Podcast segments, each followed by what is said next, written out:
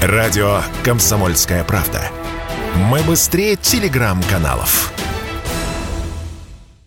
Россия и Беларусь. Время и лица.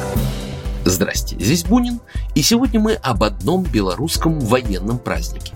Впрочем, с учетом задач рода войск, в честь которых он отмечается, это праздник все же мирного неба. День войск противовоздушной обороны Беларуси. Он был установлен указом президента Республики Беларусь еще в марте 98-го, но праздновать его начали намного раньше. Уже в 1975-м Верховный Совет СССР постановил за большие заслуги войск ПВО в годы войны и за выполнение ими особо важных задач в мирное время отмечать этот день ежегодно во второе воскресенье апреля. Тогда же были приняты важнейшие правительственные постановления об организации войск противовоздушной обороны всего СССР. Военные историки еще продолжают спорить о том, что именно считать датой рождения войск противовоздушной обороны, но точно известно, как только появились средства воздушного нападения, тут же встал вопрос о защите.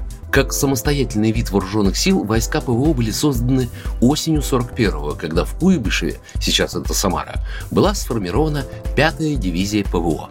На начальном этапе это были аэростаты, пулеметы, защитная артиллерия и авиация.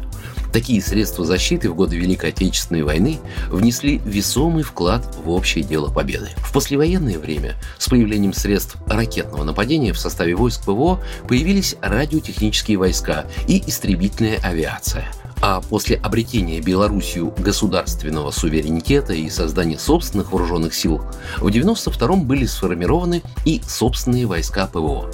Два десятка лет назад, когда завершалось основное реформирование вооруженных сил республики, приняли решение об образовании единого вида – военно-воздушных сил и войск противовоздушной обороны. Войска ПВО находятся в постоянной боевой готовности в мирное и военное время. Сегодня на вооружении частей противовоздушной обороны Беларуси на всех командных пунктах установлены автоматизированные системы управления нового поколения – созданные отечественным военно-промышленным комплексом.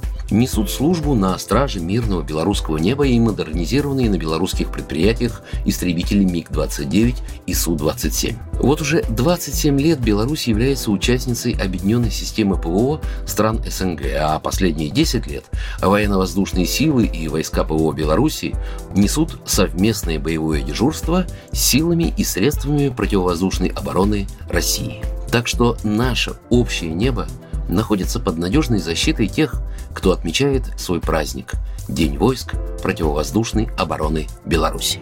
Программа произведена по заказу телерадиовещательной организации Союзного государства. Россия и Беларусь. Время и лица.